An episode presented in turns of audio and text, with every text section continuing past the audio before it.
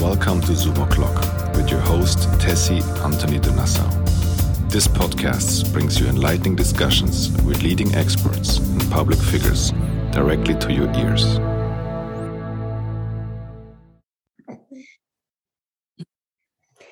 Hello everyone and welcome to Zoom O'clock with your with your hosts Tessy Antony de Nassau and Theodore today. Um, I have a dear, dear, dear friend of mine, as usual with my podcast. It's all people that inspire me personally. Today, I am speaking to Corinne Cahen, Minister of Family, Minister of Integration, and Minister of the wider Luxembourgish region. Hi, Corinne. Hello, everybody. Hello, Theodore. So we're going to start, as we said um, before, in Luxembourgish, because we're both Luxembourger, and it's important to include our beautiful language. And then we will switch back to English for the podcast in its in itself, because our wider audience is more English speaker speaking than uh, Luxembourgish. Sadly, for now. Who knows in a few years, maybe there will be more Luxembourgish speakers as well in, in America and in Russia and in, in France. But until then, we need to do it in English. Is that okay with you? Perfect. Perfect. Also, my liebe Corinne, um, kann ich dich Corinne nennen? Natürlich, so nicht. Super. Corinne, also, um, you are the president of the DP, the Democratic Partei in Luxembourg. You, as I said, you're the Minister of Family Integration and Minister of the wider region in Luxembourg by the Luxembourg government. You are a um, politician and MP in Parliament in Luxembourg. Before that, you were a journalist. You also were the owner of Chaussures Léon, as I could see here, and the president of the Union Commerciale de la Ville de Luxembourg. Wow, Corinne, also du bist wirklich viel Hanter und du musst auch ganz, ganz viel. Komm, wir fangen mal an mit dem Ministère de Famille. De Minister de Familie also ich gucke ja auf den Instagram du was immer noch weh. Und ich fand das so wichtig was du dummes weil ähm, du bist sicher dass mir Mammen Pappen Bopen Bomen an caregivers äh, Schulen Le Lehrer noch an alles dass mir wirklich von nicht könnt beim Thema Familie dass mir wirklich schon was wir brauchen für neue Kammer zu gucken.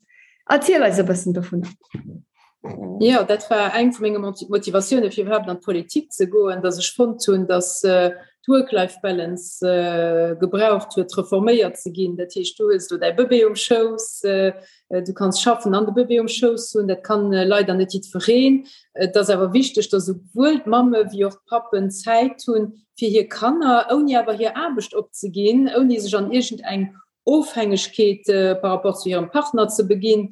an dofir äh, dat war eng vu engen großen Motivationen ich an Politik gesinn, dat war fir de Mammen a Pappe Maidheit ze ge mat ihre Kanner, oni dass sie de schwa muss man opzehalen mat schaffen direkt dann schmeng do immer zum Beispiel den neue congé parental angefauerert wo man orlo gesinn das ganz ganz viel ähm, Leiit äh, ganz viel Pappen lo de kongé parental hole. Vidro an Ballnement Mamme Welt war awer schlecht remuneréiert an um, ganz rigid, dats lo viel Manner rigid, das film wie flexibel. An lo immer dats am Funk schon méi Pappen den äh, kongé parental hole wie Mamme, weil am Funge ganz ganz gut zechen ass, weil mir hett jo gieren dat Mam an de Pappe beim Bebe sinn, äh, de Bebe kennenléieren Zeit man kann verbringen, an aber auch können äh, weiter hier Karriere machen. an der das zum Beispiel App Apps, äh, wo mir immens um Herz leid nift den Zukunftschancen natürlich von Kanner.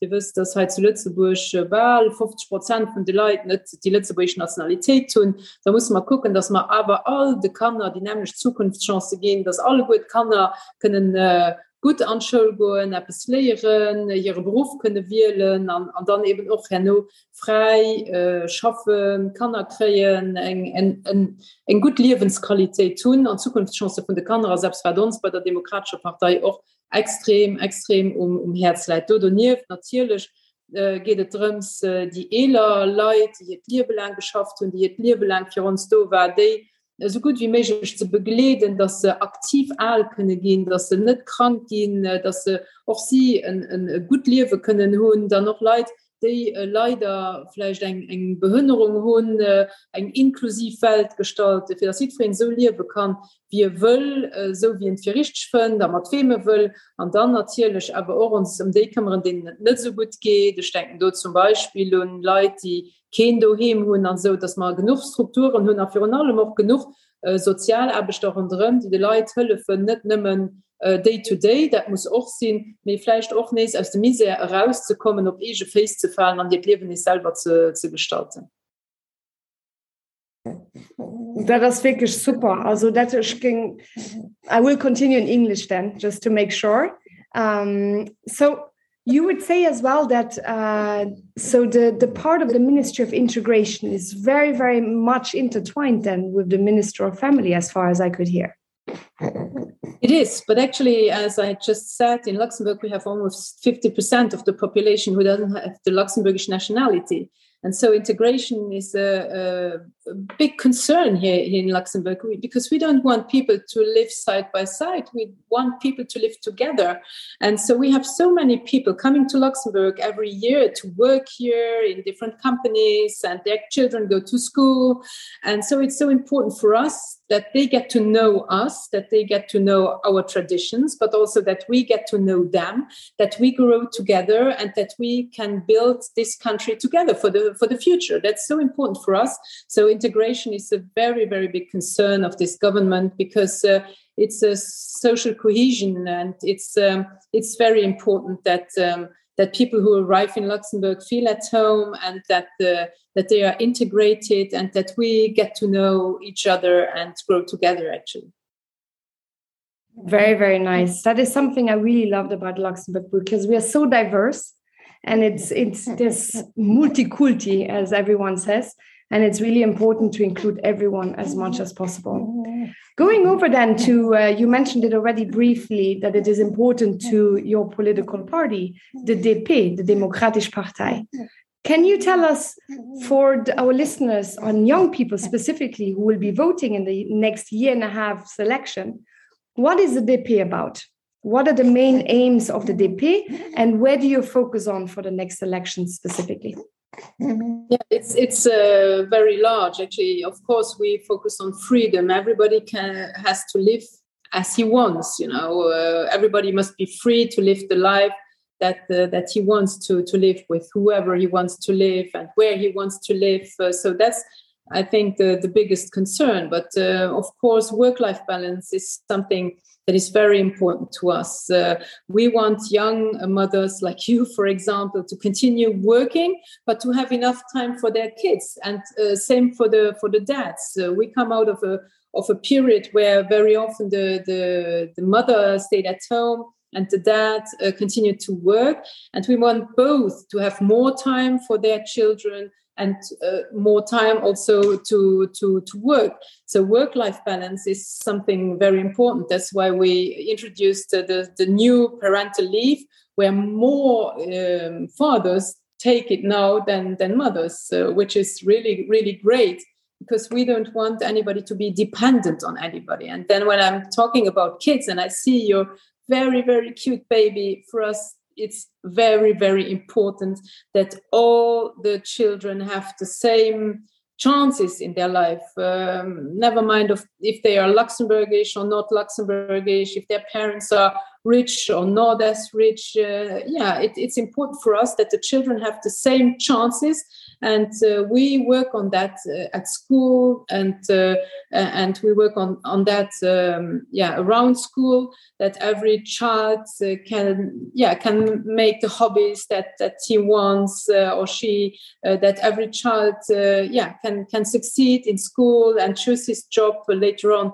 So the the chances the future chances opportunities for kids is something that is really really important for for our our party. And then also the young people I mean we come now uh, out of a period that was very and that still is quite um, um, yeah uh, heavy for for kids for young people. I have five teenagers at home. So um, uh, for them uh, they couldn't go out they couldn't go for, to, for, to school for a moment. Uh, it, it was quite a difficult period. It still is. And um, for us it's important to to to consider what they feel what they want what they need especially and to not to decide for for other people but to decide together with the people what they need and what we as politicians can do for them uh, so that they can have a, a good or a better life.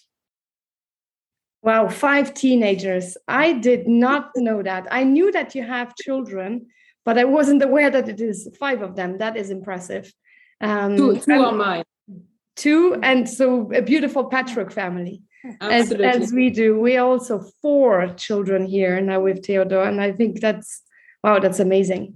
So tell me corinne um, how is it for you as a woman in parliament when you started as well because that has been a while ago how was that transition for the male politicians as well to see more female politicians now in the chambre des députés as well? Have you always been welcomed with open arms um, let's say like this. First of all i was an mp only for three weeks so i cannot really talk about uh, me being an, uh, a member of parliament because i have been there only for, for three weeks. Um, I, I always I, I don't want to say that something is better or worse because i'm a woman. Uh, as well i don't as i don't want to say uh, that something is better or worse because I have a Jewish background, for example. When I was young and I uh, went uh, for a job and I was not uh, taken, I never said it's because I'm a woman or because I'm Jewish. I, I, thought, okay, it's because I was not good enough or I don't fit into the team or whatever. So um, I'm not very uh, keen on always saying it's because I'm a woman that I'm uh, weak or strong. Um, I'm me and uh, I, I, I don't really like uh, quotas. So um, of course you can you can sometimes play with it when you're just the only the only woman. I I remember that I was an elected member of the Chamber of Commerce here in Luxembourg, and there were mainly men or almost only men, and I was not only a woman but I was quite young at that time, and uh, so. Uh, it was a bit weird, probably for some of them who were used of being only between men uh, of a of a certain age, maybe even. But I think this has already changed. Um, so um, I I don't feel I, I I think that we all should be role models, but not because we are women, but because of what we do and because of uh, of uh, of what we yeah. I, I see this with with my kids also. Um, uh, very often, I, I, see it with other women. Uh, very often, women uh, have more less self-confidence actually. I think we are a little bit more you know if you if you ask a woman to do something she will say oh, i'm not sure whether i'm the right person to do this uh, maybe i cannot do this etc um, we should be more self-confident i think as as women. That's yeah. That is a very very nice way how you put it because i agree that um, we should not reinforce these stereotypes that we say oh because i'm a woman and i totally agree that we all have our own self-worth and our own capabilities and that um, that we should hire on capabilities. If possible i do understand as well the other side where we say well if we do hire on capabilities in some traditional societies specifically in switzerland for example um, they will hire more men eventually just because that is as it, as it always has been. Here in switzerland women are still not paid the same as men for the same work. And it's very very well known and it's a big problem i think. So um, yeah, but I um, think, I think it's uh, sorry tessy but i think it's the same uh, uh, everywhere. But uh, still if we make the law you know when you uh, i used to be to to be an employer and when you have the choice between a, a, a man or a woman of uh, let's say they are both 30 years old uh, then at the time uh, people would have tend to take the man because they would say oh because the woman she doesn't have kids yet she will get kids and then she will be away from work etc when you allow men or when you um, tell men to stay at home uh, with their kids for a certain uh, period of time uh, then you have inequality between men and women. Okay, it's still the woman who, who is pregnant who will uh, give birth, but still we want uh, men to to take more responsibilities at home and if they take more responsibilities at home then for an employer it's going to be you know there's there will be no difference anymore between hiring a man or a woman because both of them could maybe take some time off to to take care of the children. So i think this is what, how it how it should work. We should uh, make the equality also at home.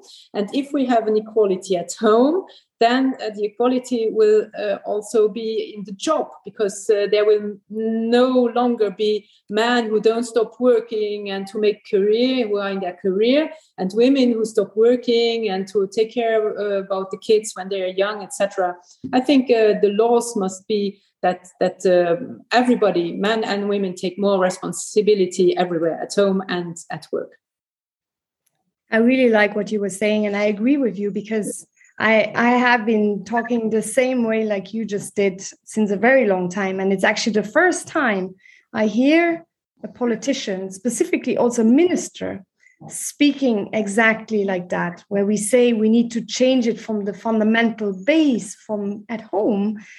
And whatever happens at home, that you can translate that as well, that that uh, framework to your work life as well. And I think that is the only way forward. And as we Luxembourg often lead by example, if I may say, because it is the truth.